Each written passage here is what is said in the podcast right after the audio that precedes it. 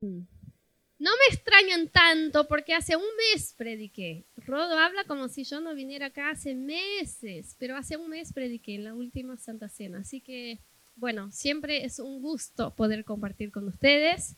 Y solo quiero decir que los espero a todos el domingo que viene porque de verdad esa pareja es muy de Dios. No se lo quieren perder. Yo les estoy avisando porque después van a escuchar todo lo que Dios hizo y van a decir, ah, yo no estuve, así que te estoy avisando, vení y también al picnic del 24, los estamos esperando a todos, ¿ok? Quiero arrancar hoy leyendo con ustedes un salmo, que es el Salmo 24, verso 3, si estás con tu Biblia y la que, lo querés abrir, Salmo 24, verso 3, creo que lo tenemos ahí. Dice así, ¿quién subirá al monte de Jehová? ¿Y quién estará en el lugar de su santidad? El limpio de manos y puro de corazón, el que no ha elevado su alma a la vanidad y ni jurado con engaño. Bueno, eh, antes de arrancar quisiera orar para que Dios hoy nos pueda dar una, un entendimiento nuevo sobre lo que es estar en la presencia de Dios y lo que es estar en el monte del Señor, que es lo que vamos a hablar hoy. Así que cerra tus ojos un ratito más. Señor, esta mañana te damos todo el lugar y toda la autoridad para que vengas a hablar a nuestros corazones. Yo te pido que abras nuestros oídos espirituales, que abras nuestro corazón para poder entender y escuchar tu palabra y que puedas eh, hacernos entender más allá de algo natural o razonal, que puedas hacernos entender en nuestro espíritu qué es tu voluntad y qué es lo que quieres hacer en nosotros hoy en el nombre de Jesús. Amén. Amén. Bueno, eh, ustedes saben, Ro siempre dice ¿no? que nosotros los cristianos tenemos unas frases, unas expresiones, unas palabras que solo solemos decir entre nosotros y que la gente que no conoce la Biblia, que no es cristiano, no, no entiende nada de lo que estamos diciendo. Y a veces hablamos sobre el monte del Señor, ¿no? Bueno, en el monte del Señor, eh, Él proveerá, por ejemplo o en el monte del Señor encontraremos la respuesta, o tenemos que subir al monte del Señor. Pero hoy te quiero hablar qué es lo que significa en la Biblia el monte del Señor o el monte de Jehová. Como dice este Salmo 24, ¿quién subirá al monte del Señor? Y básicamente, ya vamos a entender por qué el monte del Señor significa un lugar donde nos encontramos con la presencia de Dios significa un lugar de encuentro con Dios. Nosotros humanos nos encontramos con Dios en este lugar. Es un lugar de la presencia de Dios. Es un lugar donde está la gloria de Dios. Entonces, siempre que nosotros nos pongamos en un lugar para buscar a Dios, orar, eh, estar em, con la cara ahí en el piso, ¿no? Para encontrarnos con esta presencia y buscarlo, estamos en el monte del Señor, no estamos literalmente en una montaña, pero estamos en ese lugar de encuentro con Dios. Y Moisés fue un maestro, fue un capo, fue un genio, un grosso, como dicen acá, en ser experimentado en estar en el monte del Señor. ¿Por qué? Porque siempre que Moisés, que estaba liderando el pueblo de Israel, necesitaba una dirección de parte de Dios, necesitaba una palabra, Moisés subía al monte. Y en este monte, ahí en la cima del monte, ¿está bien decir así? En la cima del monte, encontraba la presencia de Dios, la gloria de Dios, encontraba la, la dirección que necesitaba, bajaba del monte y guiaba al pueblo. Y también Dios, siempre que le quería hablar a Moisés algo, que necesitaba dar una instrucción al pueblo, necesitaba hacer algo nuevo, Dios llamaba a Moisés a que subiera el monte. Entonces Dios le decía a Moisés, mañana vení a la montaña que te necesito hablar. Y entonces Dios lo llamaba y Moisés se presentaba en el monte y Dios le decía lo que tenía que decir y Moisés solo bajaba de ahí cuando Dios le había terminado de hablar. De hecho, Moisés empieza su historia con Dios de su llamado en este monte, eh, que es el monte Sinai. ¿Sinai o Sinaí? Ay, ¿por qué el español tiene que complicar todo? En portugués es Sinai. y me parece más lindo. Bueno, voy a tratar de cambiar el chip. Sinaí. En este monte, Sinaí, que es el monte donde Dios siempre le habló a Moisés mientras estaban en, el desierto y él tenía que liderar al pueblo, en esta montaña Moisés subió esta vez, esto no sabías, ¿eh? te voy a tirar este dato, esta vez que Moisés se encuentra con una zarza ardiente, un árbol que se quemaba pero no se consumía, y que saca sus zapatos y que se acerca a ver qué es y es la voz de Dios y que le dice, va, anda a Egipto a liberar a mi pueblo, ese encuentro es en este monte. Y en este monte Moisés vuelve una y otra y otra y otra y otra vez cuando necesita la dirección de Dios o cuando Dios le quiere hablar algo acerca del pueblo. Entonces, literal, ese es el lugar del devocional de Moisés. Es, lugar, es su lugar secreto, es su lugar de oración. ¿Viste lo que la Biblia nos dice? En el Nuevo Testamento, cuando ustedes vayan a orar, entren a su cuarto, cierren la puerta y hablen a su Padre que está en secreto, y su Padre que ve en secreto los recompensará. Bueno, ese lugar secreto de Moisés era este monte, ¿ok? Entonces, eso es lo que significa cuando la Biblia nos está diciendo, ¿quién subirá al monte del Señor? Está diciendo, ¿quién va a disponerse para ir hasta la presencia de Dios, a un lugar de encuentro con Dios. Ahora, yo quiero leer con ustedes un texto que está en Éxodo 24, del 12 al 18, que nos cuenta una de estas veces de cuando Moisés se encontró con Dios en el monte, que es súper interesante. Y les quiero mostrar una cosa. Miren cómo empieza. Dice así, el Señor le dijo a Moisés, empieza con Dios esta vez, sube al monte donde estoy y quédate allí hasta que yo te dé las leyes y los mandamientos que he grabado en tablas de piedra para que puedas enseñárselos al pueblo. Moisés y Josué, su ayudante, subieron al monte de Dios. Antes de subir, Moisés les dijo a los ancianos, quédense aquí y espérennos hasta que regresemos. Si hay problemas mientras estamos ausentes, consulten con Aarón y Hur. Miren, Dios le dice a Moisés, tenés que subir al monte, tenemos que hablar. ¿Viste cuando tu jefe dice, venía a la oficina? Que tenemos que hablar, vos dices, uh, ¿qué habrá pasado? Dios le dijo, Moisés, vení que tenemos que hablar. Y Moisés sabía que esto significaba, no era subo y vuelvo en un ratito. Eso significaba, primero, subir una montaña, ¿ok?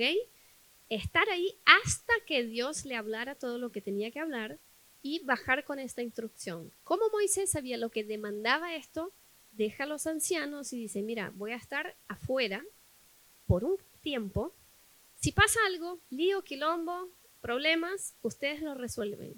Yo no bajo de esta montaña hasta que Dios no me haya hablado. Y el texto sigue, vamos a ver uno más, y dice así, cuando Moisés subió, una nube cubrió el monte y la gloria del Señor reposó sobre el monte Sinaí. La nube cubrió el monte por seis días y al séptimo día Dios llamó a Moisés desde la nube. Los que estaban al pie del monte, el pueblo, tuvieron una visión La gloria del Señor sobre la cumbre del monte parecía un fuego abrasador. Y Moisés desapareció en la nube que cubría el monte y estuvo allí cuarenta días y cuarenta noches. Bueno, eso fue uno de los encuentros que tiene Moisés con Dios en este monte. Este es el encuentro que cuando Moisés baja, su rostro está resplandeciendo luz y el pueblo dice, Moisés, por favor, tenemos que poner anteojos cuando tenemos que hablarte. Hace algo. Y Moisés, cuando tenía que hablar con el pueblo, tenía que poner un velo, una tela, para que la gente le pudiera escuchar sin que sus ojos estuvieran como mirando al sol. Tamaño fue el encuentro y la gloria de Dios que Moisés encontró en este monte en esta ocasión.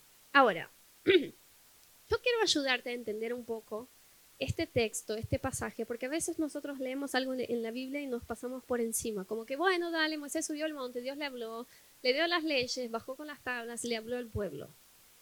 Pero vamos a pensar qué pasó ahí. Moisés tenía que subir.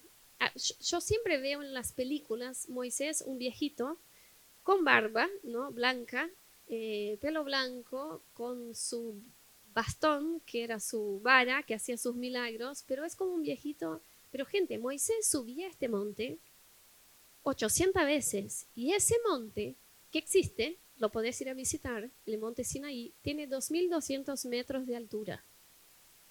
Son dos kilómetros de subida. Así que que las películas empiecen a hacer un Moisés como musculoso y, y fuerte, porque ese tipo subía y bajaba esa montaña varias veces, cosa que nosotros no podemos hacer. Estaba bien sano Moisés para hacer esto. Entonces, cuando Dios le dice, vení a la montaña que te quiero hablar, Moisés tiene que armar todo, ¿no? Un bolso, ¿no? Con sus cosas para hacer una escalada de dos kilómetros. Porque siempre la Biblia dice que Moisés se encontraba con Dios en la cima del monte. No es que subía hasta, no sé, subía un chiquitito y se sentaba en la piedra para mirar el pueblo desde arriba. No, no, no, era en la cima del monte. 2.200 metros de altura. ¿Y quién va con él? Era Josué. Josué era su aprendiz, era su ayudante. Y, Josué es un capo porque Josué subía y no se bajaba hasta que bajara Moisés. Pero Josué no entraba en la presencia de Dios ni en la gloria de Dios. No quiero hablar de Josué hoy, pero solo les hago este comentario.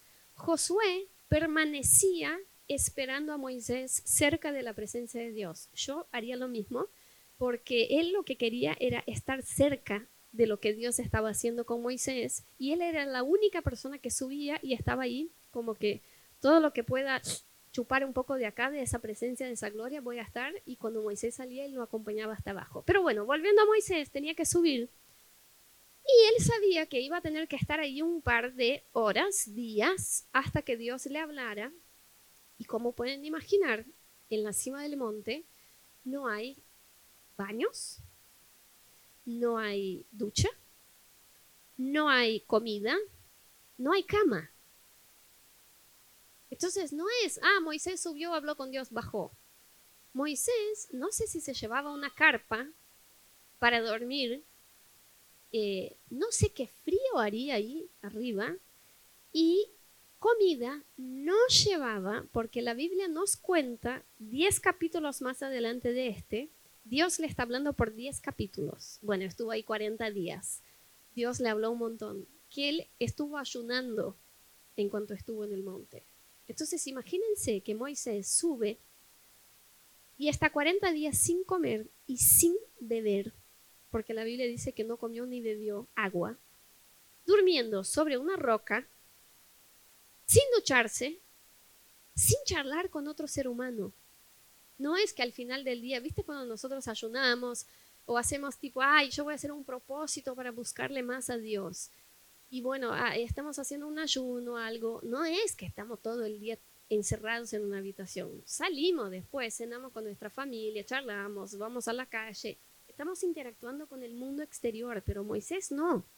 Está ahí arriba sin hablar con nadie, sin ver a nadie, sin su familia, sin ¿Puede imaginar lo que es eso? El esfuerzo que es y el incómodo que es estar arriba de esa montaña para estar escuchando de Dios todo lo que tenía que decir y poder bajar y hablarle con el pueblo. Entonces, no era algo ni sencillo, ni rápido y ni fácil, ¿no? Eh, no sé cuántos de ustedes ya subieron una montaña. Levante la mano. Bueno, Yo con Rodo, ustedes saben que nosotros nos creemos más jóvenes de lo que somos, ¿no? Y ya les contamos un par de cosas que hicimos que nos arrepentimos en la vida. Una de esas fue subir el, circuito chico de Bariloche en bici, que te dicen ahí si sos turista, ay, puedes hacer el circuito chico en bici. Y vas a decir, ay, qué lindo, circuito chico en bici. No es un circuito chico, para nada es chico, te lleva un día entero en bici son subidas y bajadas en el medio de las montañas que no hay auto, no hay gente, no hay comida, no hay nada. Es una locura, nunca hagan eso.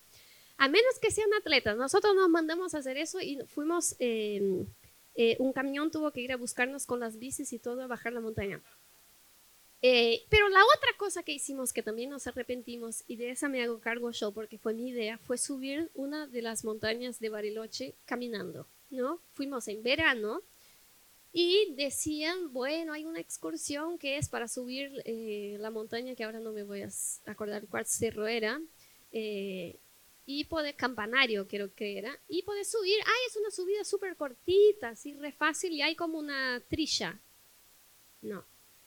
Un sendero, se dice, bueno, hay un sendero fácil de seguir, vos estás en la base de la montaña, vas a ver una flechita, tipo, subí por acá, te va a guiar todo y llegas arriba, el paisaje es hermoso y la vista es hermosa. También podés subir en la sillita, en el coso eléctrico. Bueno, vayan por la sillita, ¿ok? Porque yo le dije a Rodolfo, che, dale, somos jóvenes, no teníamos hijos en ese entonces, estamos de vacaciones, vamos a subir el cerro caminando. Y bueno, le convencí y empezamos. Gente, yo les voy a decir, no hay sendero, no hay cartel, no hay personas, no hay kiosco, no hay nada. Vos te ves en el medio de la montaña y no sabes para dónde es la derecha o la izquierda, para, ¿me entendés? Y en un momento yo le digo a Rodo, mira que dijeron que era como dos horas la subida y nos estaba llevando un poco más y yo digo, eh, creo que quizás nos perdimos. Y Rodo en un momento me mira y me dice, ¿trajiste agua? ¿Por qué? Le voy a explicar algo antes. Rodo es la persona más preventiva de todo el universo. Rodo siempre va a pensar todo lo que puede salir mal y va a llevar, viste, si Rodo va a subir una montaña, va a llevar tipo fósforo, comida, agua, eso, celular, batería, no sé qué, todo. Pero esta vez yo lo convencí y yo le dije, yo tengo la mochila, yo tengo la mochila, vamos, dale, que somos de dos horas. Si dos horas caminamos en Buenos Aires. Bueno, pasa que yo no llevé nada, ni celular, ni agua. Y entonces me miró y me dijo, ¿trajiste agua? en este momento que siento que estamos perdidos. Y yo le dije, no. Y él me miró y me dijo, ¿cómo se te ocurre subir una montaña sin agua? Me dice, ¿y si nos quedamos perdidos? ¿Qué pasa? Después me retó, hasta el día de hoy me reta por haber subido esa montaña sin agua. Gente, en un momento hay personas y decimos, che, ¿para dónde es? Ustedes están subiendo, bajando, bajando, ay, ¿para dónde es la cosa? Bueno, nos encontramos y llegamos un arrepentimiento, un miedo que yo pasé en esa montaña porque me tenía que hacer cargo de la idea y decía, no, es re lindo el paseo, mira la vista, pero por adentro estaba, ay, si no llegamos. Bueno, llegamos, había agua, había un cafecito, bajamos por la sillita, obvio, bajamos por la sillita y me arrepentí. Pero me imagino, ¿por qué les estoy contando todo esto? Me imagino el trabajo que era subir eh, este monte Sinaí, 2.200 metros, y para estar ahí arriba sin nada de estructura para escuchar de Dios. ¿Ok? Esa es, ese es el contexto de, lo que le pasaba a Moisés cada vez que se iba a encontrar con la presencia de Dios. Pasa que nosotros somos la generación de las cosas rápidas, ¿no? Y de las cosas fáciles. Todo eh, nos están acostumbrando a que todo tiene que ser muy fácil y muy rápido. No somos la generación del esfuerzo. De hecho, todo lo que nos eh, demanda mucho esfuerzo, pensamos que algo está saliendo mal. Tipo, si nos esforzamos, esforzamos, esforzamos, dos días, y no pasa lo que queremos, decimos, ay, estoy haciendo algo mal. No se nos ocurre que eso lleva esfuerzo. Pensamos, ah, eh, creo que eso no es para mí, ¿no? Y entonces, no. ¿Por qué nos están acostumbrando a que todo sea bien rápido y bien fácil y que todo esté en la mano? ¿Viste eso con, con Internet y cómo tenemos acceso a las cosas y cómo podemos hacer que todo sea muy fácil? Nos generó una pereza eh, en nuestra generación y en nuestra sociedad de no entender que hay cosas que demandan esfuerzo. Y esta generación que está acostumbrada a eso, de que todo es rápido, todo es fácil. No me preocupa que no entendamos y que no querramos tener el esfuerzo que tenemos que tener para estar en el monte. Entonces, viste que a veces algunos de ustedes se nos acercan a mí, a Rodo, y dicen, che, ora por mí porque yo necesito una respuesta de Dios, necesito saber qué es mi llamado, qué es lo que Dios tiene para mí, o cuál es mi novio, o cuál es el trabajo que Dios quiere que yo entre, lo que fuera, eh, y necesito que Dios me hable, y Dios no me habla. Y entonces, ¿qué decimos? Bueno, anda a orar. ¿Y saben qué nos dicen? Pero es que ya oré, y no me habló. Y yo digo, ¿pero cuánto oraste? Dos días, hace dos días. Estoy orando en mi tiempo devocional y no escucho nada. Y yo digo, pero ¿quién les dijo que es así? ¿No? Porque hablan como si estuviera algo mal. Dice, yo creo que no puedo escuchar la voz de Dios. Yo creo que Dios no me ama. Yo creo que Dios nunca va a venir. ¿Por qué? Porque hace dos días que en mi tiempo devocional de 25 minutos estoy orando y preguntando algo a Dios y no me contestó.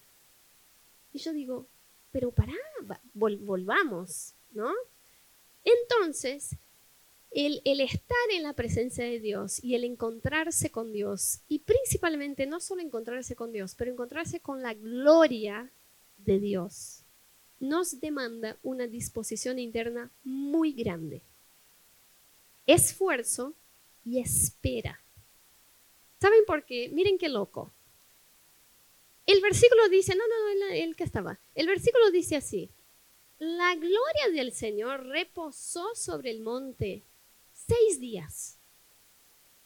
Y al séptimo día Dios llamó a Moisés desde la nube. Yo les voy a explicar qué significa esto. Moisés sube esa montaña, está sin comer, sin beber, durmiendo mal. Hay una nube de gloria, o sea, la presencia de Dios está ahí visible. Pero Dios está en silencio. Seis días. Seis días, gente. Dios le llamó a Moisés, no fue Moisés que quiso subir. Dios le dijo que tenía que hablar. Moisés sube, está ahí. La gloria viene, la nube está. Seis días y no pasa nada.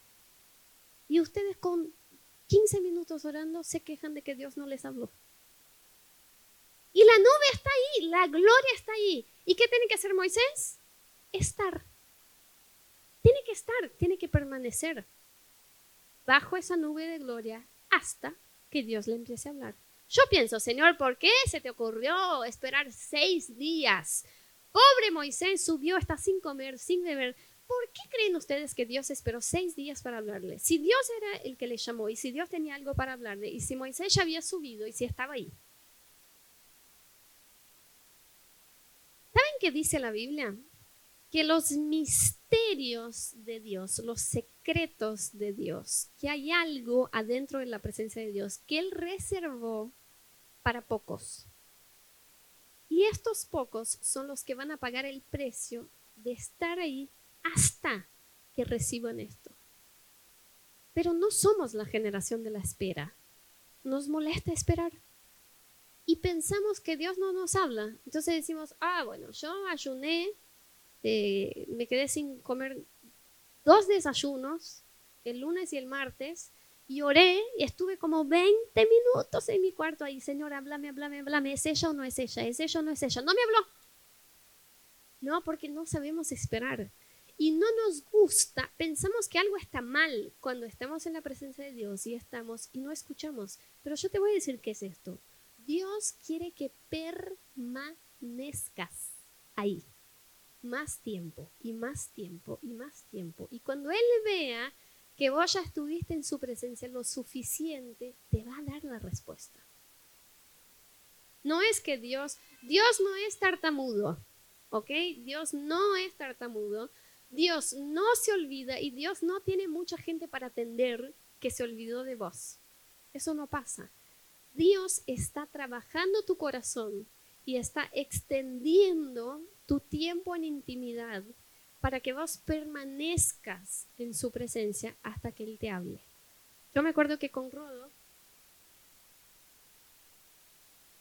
creo que teníamos em, un año y pico de casados. Éramos bien jovencitos porque yo me casé con 22 años. Ah, los que tienen 28 están, ¿qué?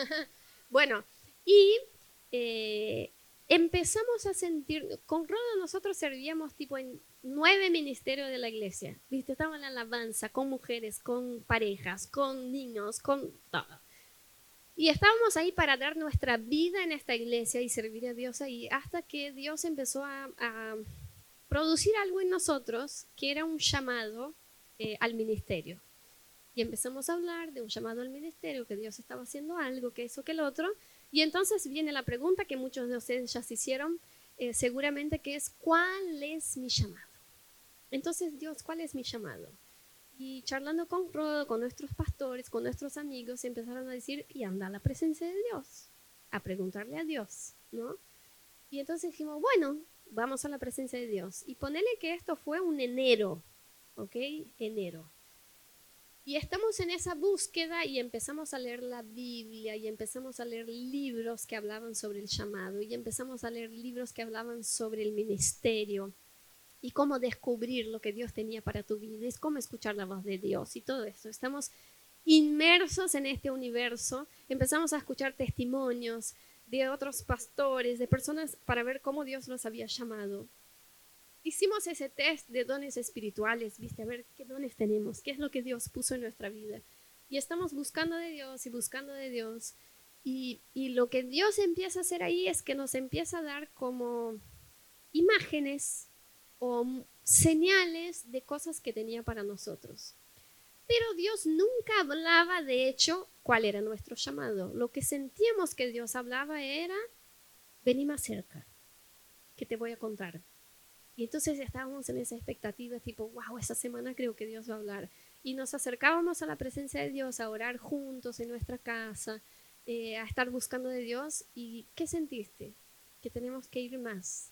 Tipo, Dios va a hablar si vamos más cerca. Y íbamos más. Bueno, alabanza. Aprendíamos canciones de alabanza y estábamos adorando, adorando, adorando, adorando en nuestra casa. Yo una vez acá ministré sobre la adoración y me acuerdo que yo les dije que a veces tenemos que estar adorando hasta que encontremos esa conexión con la presencia de Dios. Y hacíamos esto, ¿no? Estábamos adorando, adorando, adorando en casa hasta que sentíamos la presencia de Dios llegó. Como que Dios está acá. Y yo decía, nos va a hablar hoy.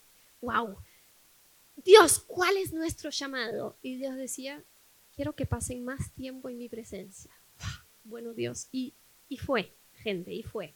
Y fue enero, y fue febrero, y fue marzo, y fue abril, y fue mayo, y fue junio, y fue julio, y fue agosto, y estamos a ocho meses buscando a Dios por este llamado, Dios nos está empezando a hablar cosas, Dios nos dio palabras proféticas, pero siempre era como un rompecabezas que no se terminaba de cerrar porque solo se iba a cerrar si estábamos en la presencia de Dios.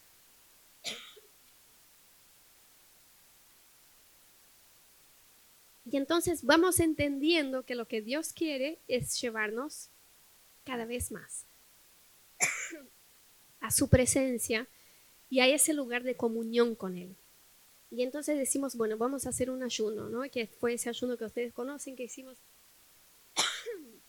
de 10 días. Hicimos, porque Rodo ayunó y lloré, ¿no? Eh, yo dije, bueno, vos ayunás y yo voy al monte, ¿te parece? Eso es ser uno, ¿no? Uno ayuna, el otro ora. Eh, y Rodo ayunó 10 días solo con agua y es increíble. Yo digo, ¿cómo? Lo que la Biblia dice es verdad sobre el matrimonio y sobre el ayuno. Sobre el matrimonio de que somos una sola carne. Porque todas las veces que Rodo ayuna, yo siento más la presencia de Dios en mi tiempo devocional. Entonces yo siempre le digo, amor, ayuna más. Porque pasa algo en nuestra casa que cuando Rodo está ayunando, gente, la gloria está ahí. Yo empiezo a hacer mi devocional, ¡pum! Presencia de Dios, yo lloro, Dios viene, me habla, Espíritu Santo, todo. Yo digo, amor, estás ayunando. Es una cosa increíble. Entonces yo digo, de verdad que somos uno. Porque yo siento la presencia de Dios que está en tu vida cuando vos estás ayunando.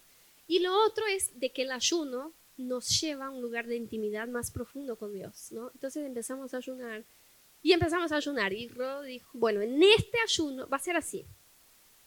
Yo voy a ayunar hasta que Dios ya nos había dicho que teníamos un llamado pastoral, que teníamos un llamado para otra ciudad, que Dios nos iba a llevar a, a un lugar que era algo para ahora y que era algo de tiempo completo y que teníamos que dejar todo atrás y seguir ese llamado. Ya sabíamos bastante, pero no sabíamos el lugar.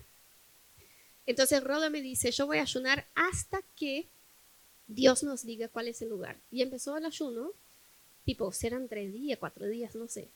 Y yo me acuerdo que colgamos un mapa, ¿no? Ya les contamos esto, un mapa gigante del mundo en la pared de nuestra habitación y estábamos orando todo el día mirando este mapa para que Dios nos mostrara dónde era. Y yo me acuerdo, gente, de estar, yo me acuerdo horas en esa habitación con este mapa, mirando este mapa, llorando, llorando, llorando. Y la presencia de Dios estaba ahí.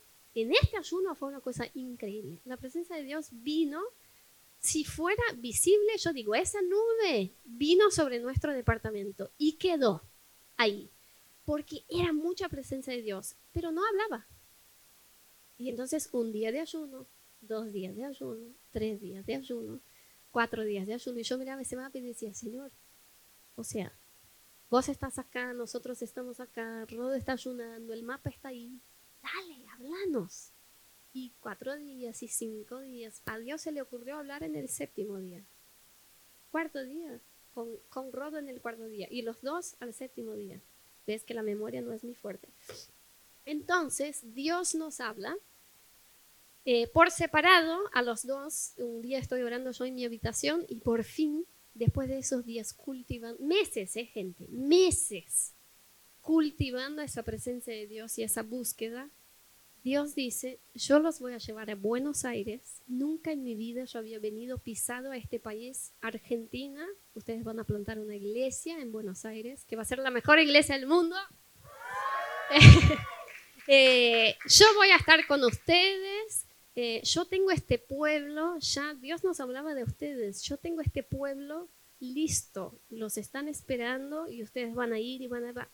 Y entonces Rodo le habla lo mismo, Dios le habla lo mismo a Rodo durante este ayuno y un día nos juntamos y decimos, Dios te habló algo y me dice, me habló, bueno, a mí también, ay, por fin Dios habló, Dios habló ocho meses, gente, nueve meses buscando a Dios por algo, bueno, vamos a, a decirlo juntos, ideas de Rodo. Yo incrédula digo, mi amor, mira, son muchos países en el mundo, a mí no me parece que podemos decir la misma ciudad. Y yo decía, ¿no tenés fe de que Dios nos está hablando? Sí tengo fe, bueno, dame la mano. ¿No? Y contamos hasta tres y dijimos, Buenos Aires, juntos. Y ahí, como pueden imaginar, ocho meses en ese proceso nos abrazamos y nos largamos a llorar y llorar y llorar. Y Rod me decía, ¿qué es lo que vamos a hacer allá? Y yo decía, plantar una iglesia. Y él decía, sí, una iglesia en capital, en Buenos Aires. Bueno, fue la gloria. Pero no fue ni rápido.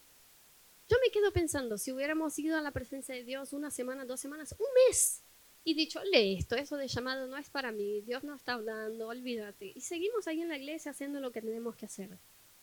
Si no hubiera habido este hasta qué? ¿Cómo fue con Moisés? ¿no? La nube cubrió hasta que Dios habló. ¿Y cuándo empezó a hablar? Dios habló hasta que se cumplieron 40 días de este hombre en esta montaña. Y él estuvo ahí. Él podría haber dicho con un día, Dios, me hablaste todo eso, estoy ayunando, no tengo cama, no tengo almohada, bajo. Estuvo ahí hasta que Dios dijo, ahora baja, terminé de hablarte y bajó gente y la gloria de Dios estaba físicamente sobre el cuerpo de Moisés, de tan inmerso que estuvo en esa nube de gloria. Ahora, la gloria de Dios para vos puede significar muchas cosas. Porque a veces decimos, ay, la gloria de Dios como si fuera así, un, literalmente un humo que estamos y que nos hace sentir bien. La gloria de Dios es una sanación de una enfermedad que tenés. La gloria de Dios en tu vida es la restauración de una relación familiar. La gloria de Dios en tu vida es una provisión financiera sobrenatural.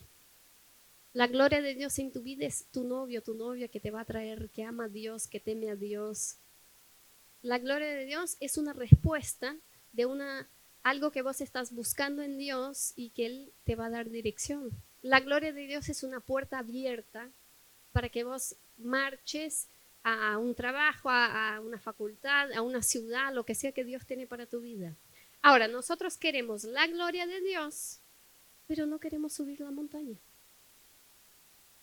Queremos el resultado, pero no queremos el precio. Yo quiero que Dios me restaure, yo quiero imponer mis manos sobre los enfermos y que sean sanados, yo quiero una provisión sobrenatural, un testimonio, yo quiero la salvación de mi familia, pero no quiero subir la montaña y estar en la presencia de Dios hasta que esa gloria venga sobre mi vida y me hable y cambie mi circunstancia. Y lo que Dios nos necesita enseñar es que la gloria está disponible, Y Él nos quiere llevar a probar esta gloria, pero tenemos que agarrar nuestros piecitos y subir la montaña. Pero no solo subir, sino permanecer. Porque el verso de Salmos que leímos recién decía, ¿quién subirá al monte del Señor y quién se quedará ahí? Porque una cosa es subir, mirar y decir, ah, mucho trabajo, bajo. Y saben lo que es loco para mí es pensar que Dios le quería hablar al pueblo de Israel, porque todo lo que habló a Moisés era direccionado al pueblo. El pueblo está en el campamento, y el campamento está en la base de la montaña. La nube solo estaba en la cima de la montaña. La nube no cubrió el campamento. La nube solo, dice la Biblia, que la, eh, la gloria de Dios era una nube, pero que las personas que estaban abajo miraban al monte y veían fuego. Si vos te miraras desde abajo, la visión que ibas a tener era fuego. ¿Y sabe qué le producía al pueblo de Israel ese fuego? Miedo. Dicen, uff, menos mal que es Moisés que está arriba. Encima dice la Biblia que Moisés desaparecía en eso. Dice, se quemó. Se quemó, se murió el hombre, no vuelve más. No vuelve más, tanto es así que hagamos ¿no? dioses de oro porque ya fue.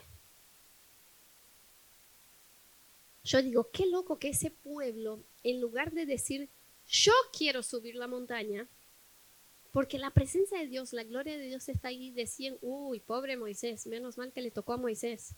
Tenían miedo a ese fuego y a la gloria de Dios. Y saben que a veces algunos de nosotros prefiere que un Moisés suba a la montaña por nosotros y nos traiga la instrucción. Bueno, Rodo, por favor, ora por mí, que no sé qué carrera seguir, busca una dirección de Dios. Cuando tengas una palabra, mándame un WhatsApp y yo voy a seguir la carrera que vos digas.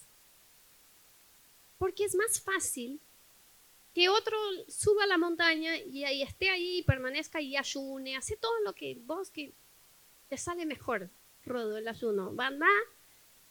En lugar de decir, yo voy a subir la... Gente, yo no tengo problema que me pidan oración, ¿ok? que me pidan que ore por ustedes mientras ustedes están buscando de Dios. Eso está perfecto. Pídanme, porque me encanta saber qué es lo que están buscando de Dios. Anita, estoy buscando una dirección de Dios, de cuál es mi llamado. Yo voy a estar orando por vos, pero vos vas a subir la montaña y vas a escuchar de Dios. Y Dios te va a hablar si vos permaneces allí y, vas a tener esa palabra fresca de Dios. Imagínense que em, a veces vivimos acomodados, no cómodos, con que otra persona nos dé la dirección de Dios para nuestras vidas. Y si bien Dios puede usar a otros, Dios nos quiere enseñar, ya no hay eh, más la necesidad de que Moisés suba, el pueblo puede subir. Cuando Jesús muere en la cruz y el velo se parte, Dice la Biblia que todos tenemos acceso a la presencia de Dios, pero no podemos malinterpretar que ese libre acceso a la presencia de Dios es que Dios nos va a hablar en cualquier momento fácil. Porque a veces decimos, no, Anita, eso allí, vos estás predicando una herejía. Eh, viejo Testamento, montes, Viejo Testamento. Gloria de Dios, fuego, humo es Viejo Testamento. Ya Jesús vino, murió en la cruz, partió el velo, tenemos libre acceso a la presencia del Padre. Y entonces, ¿qué interpretan de esto? Que yo entro en mi habitación, oro cinco minutos, Dios me habla y ya listo. Pero no es lo que dice el Nuevo Testamento. El Nuevo Testamento dice, ustedes me van a buscar y me van a encontrar cuando no es cualquiera que me va a encontrar. La presencia de Dios está disponible para todos. El acceso a la presencia de Dios es para todos, pero no son todos que van a encontrar esa presencia. La Biblia dice, van a buscar, o sea, hay una búsqueda, y dentro del grupo que busca, no todos van a encontrar. Solo van a encontrar los que busquen de todo el corazón. Hay un filtro. Acá entran todos que dicen, yo quiero la gloria de Dios. Después, más abajo de ese filtro, entran los que dicen, yo voy a buscar la presencia de Dios para tener la gloria de Dios. Más abajo del filtro están los que dicen, yo voy a subir la montaña, o sea, yo voy a entrar en la presencia de Dios y permanecer hasta que. Y más abajo están los que dicen, yo voy a pagar el precio que sea para escuchar esa voz de Dios y tener esa dirección y probar lo que para mí es la gloria de Dios hoy. Es una respuesta, es una restauración, es, es mi llamado, es unción de Dios sobre mi vida y yo voy a permanecer ahí. Eso puede significar menos horas de sueño, levantarse más temprano, dejar de estar tanto tiempo en las redes sociales, decir no a una invitación de tus amigos a que vayas a un café, a que vayas a una plaza. Ese es el precio de decir a la montaña voy. Entre ir a la montaña y ir a matear a la plaza, si solo tengo tiempo para una cosa, voy a la montaña voy a permanecer, voy a subir, voy a buscar la presencia de Dios. Entonces, cuando yo a veces flasheo, ¿no? Flasheo y digo, cada tanto Dios debe levantarse y decir, a ver, mira, vamos a echar un vistazo sobre la tierra. Bueno, Zoom en Buenos Aires. Y seguramente si nosotros tenemos Google Maps en el cielo, tengan algo más tecnológico, ¿no? Y Los Ángeles le muestran Buenos Aires. Y Dios dice, bueno, a ver, ¿quién está en este momento en el monte? ¿Quién allá en Buenos Aires está en este momento postrado, arrodillado en mi presencia, adorando, buscando? Y ah, los ángeles, pi, pi, pi, pi, pi, satélites, muestran todas las personas que están en el monte. a ver, mostrame uno que está así, hace 80 horas en el monte. Y hace Uli un ángel dice, Uli, ahí Uli está en la calle Córdoba, está ahí, mira, en su habitación, en su casa, está postrado y está, Señor, hace días y te está buscando porque su familia te conozca. Y yo me imagino a Dios ahí diciendo, mandale la gloria, mandale la nube, el fuego, la respuesta, la unción, ¿no? Pero nosotros muchas veces vemos respuestas de oración, personas que fueron sanadas, que tienen un son de Dios, que Dios les da palabra profética, que son guiados por Dios, que su familia, bueno, que Dios hizo de todo. Decimos, quiero esta gloria. Pero le doy cinco minutos de mi devocional y una lectura en la aplicación de, ¿cómo es? YouVersion. Y es eso. Y no entiendo por qué Dios no me habla, pero no queremos el esfuerzo, la espera, la prioridad de decir, yo voy a subir a la montaña y voy a estar ahí y Dios me va a hablar, Dios me va a dar lo que estoy buscando en Él. No pienses que algo está mal con vos si Dios está tardando en contestarte. Dios te está entrenando para permanecer en su presencia. Hay un verso más que quería leer con ustedes Vamos a ver el próximo, que está en Isaías 2.3, que dice así, vengan y subamos al monte del Señor, a la casa del Dios de Jacob, para que nos enseñe sus caminos y andemos por sus sendas. Anita, yo quisiera que Dios me diga cuál es el propósito de mi vida, que Dios me muestre cuál es mi llamado, que Dios me dé una respuesta, que Dios me transforme, que Dios me haga libre de este pecado, que Dios restaure mi familia. Yo quiero ver mis familiares convertidos, lo que sea, ¿no? Que signifique para nosotros lo que Dios puede hacer. Bueno, yo te digo, vengan y subamos al monte del Señor. Hay que estar ahí. Hay que permanecer ahí. Es tiempo en la presencia de Dios. Es tiempo de oración. Son días, son meses, quizás son años buscando a Dios hasta que veas la gloria de Dios en tu vida. Dios quiere derramar su gloria, su unción, su presencia, su fuego sobre nuestras vidas. Pero ese filtro. A veces creemos que lo que Jesús vino y rasgó el velo y partió en dos y tenemos el libre acceso significa que facilitó encontrar la gloria de Dios. Pero yo digo, en realidad no, porque todos los que quieren este camino fácil no van a encontrar esa gloria. No significa, no creo que entiendan mal, que tenemos que merecer la manifestación de la presencia de Dios en nuestra vida, que tenemos que esforzarnos, porque no podemos. Podemos hacer lo que fuera y no podemos merecer la gloria de Dios y la presencia de Dios sobre nuestra vida. No significa que vos te tenés que esforzar hasta que Dios diga, mm, ay, bueno, me está cansando esta.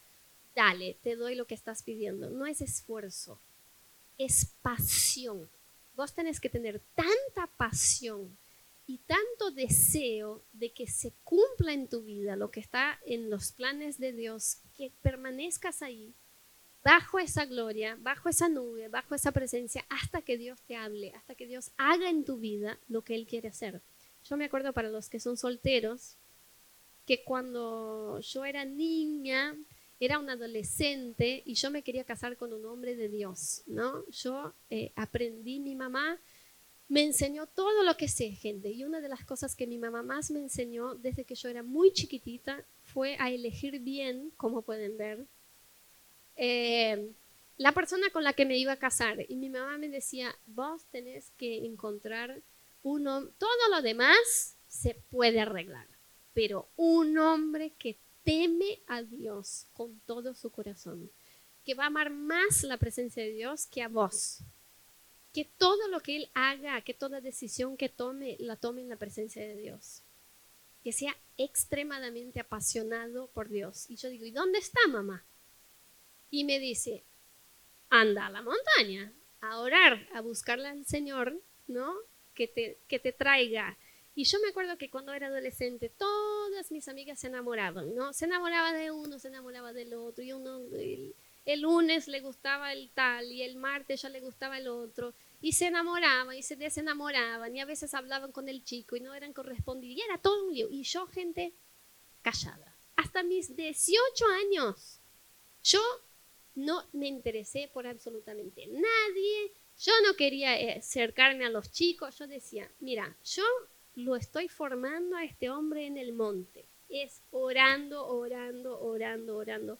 Yo escribí una lista, tip número uno para encontrar la persona de Dios para tu vida. Agarré un cuaderno y escribí cuáles son las características que vos querés que Dios te dé en tu esposa, en tu marido. Yo escribí todo les juro que yo escribí que mi marido tuviera el pelo liso, pelo de príncipe, eh, porque yo quería que mis hijos tuvieran pelo liso. Dios me dio todo, porque Melidani tenía el pelo así hermoso.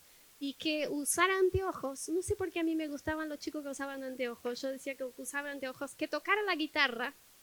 Escribí todo. Que fuera morocho. Todo, escribí pa, pa, pa, pa. Pero bueno, el número uno era que tema a Dios, que ame a Dios, que sea ese chico que así es el primero que llega a la iglesia, es el último que se va. Cuando hay vigilia, ayuno, oración, que está ahí, postrado. Gloria, ¿no? Y bueno, escribí todo eso y yo, gente orando, orando, orando. Y cuando conocí a Rodo, que él se enamoró de mí primero y me empezó a chamullar, ¿qué hice? A la presencia de Dios. Y gente, yo estuve meses orando para que Dios me dijera si Rodo era o no la persona correcta. Ahora vos me podés decir, Anita, pero si Rodo ya era un chico de Dios, cristiano, tenía todo lo que te gustaba, ¿no, pudiera, no podrías haber elegido? Obvio que sí. No habría pecado si yo hubiera dicho, bueno, es este, a mí me gusta. Pero yo me negué. Yo dije, Dios, o me vas a decir que es, o no me pongo de novia. Es así. Y estuve orando y estuve orando y estuve orando y buscando de Dios hasta que Dios me habló de forma clara que Él tenía un futuro para nosotros. Pero estuve ahí eh, porque a veces lo que queremos es, es entender la circunstancia como algo de Dios porque nos cuesta permanecer hasta escuchar su voz. Entonces yo quiero saber qué trabajo tiene Dios para mí. No me habló, bueno, entonces yo creo que, como este trabajo? es más cerca de mi casa y tiene un buen sueldo, es lo que Dios tiene para mí. Leemos las circunstancias.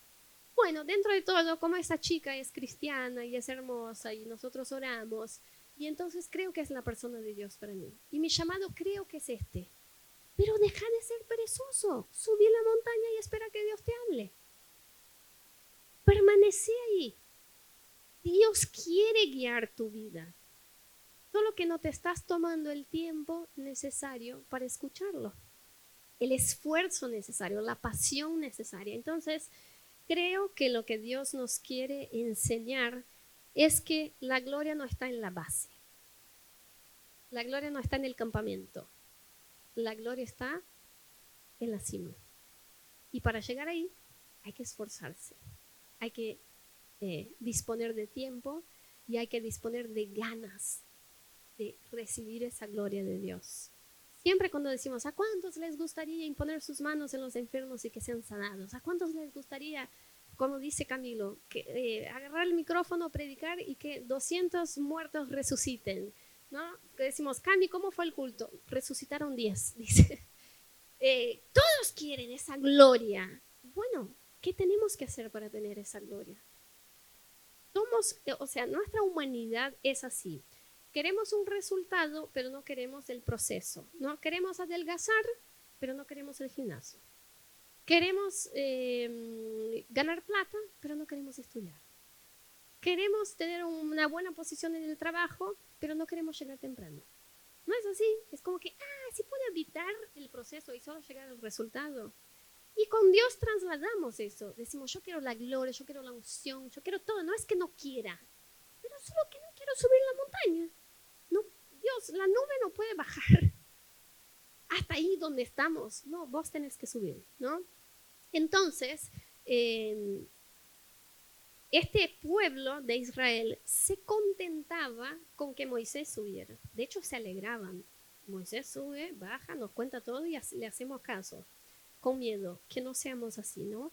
Que seamos personas que suben a su presencia y eso significa que nos vamos a esforzar por encontrar esta presencia, sea lo que ese esfuerzo signifique en tu vida hoy.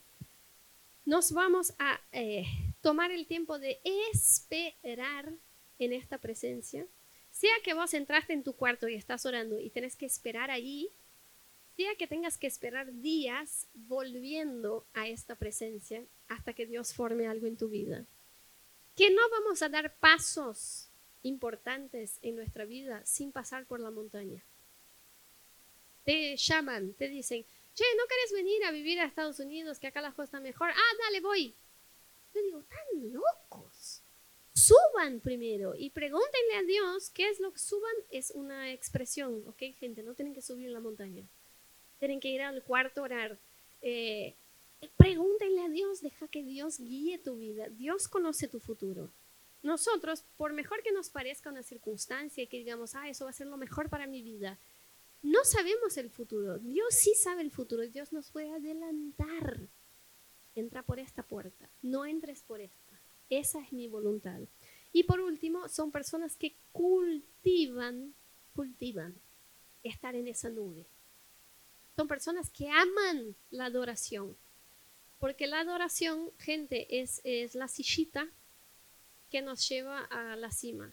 La adoración, eh, a tener el hábito de en tu tiempo devocional adorar a Dios, adorar, adorar, adorar, adorar, hasta, pero ¿para qué, Anita? Para hablar, no, solo para estar en esa presencia. Cuando esa presencia esté ahí, vas a empezar a escuchar la voz de Dios. Entonces tenemos que cultivar esa presencia, esforzarnos, permanecer y no tomar decisiones como hacía Moisés cada vez que necesitaba una dirección de parte de Dios. Decía, chicos, quédense y yo voy. Iba con tiempo y volvía con su respuesta. Nunca Moisés bajó de este monte sin haber encontrado la gloria de Dios. Amén. Quiero invitarte a que te pongas de pie.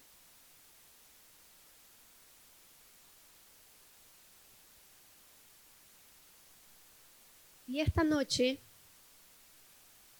esta mañana, perdón.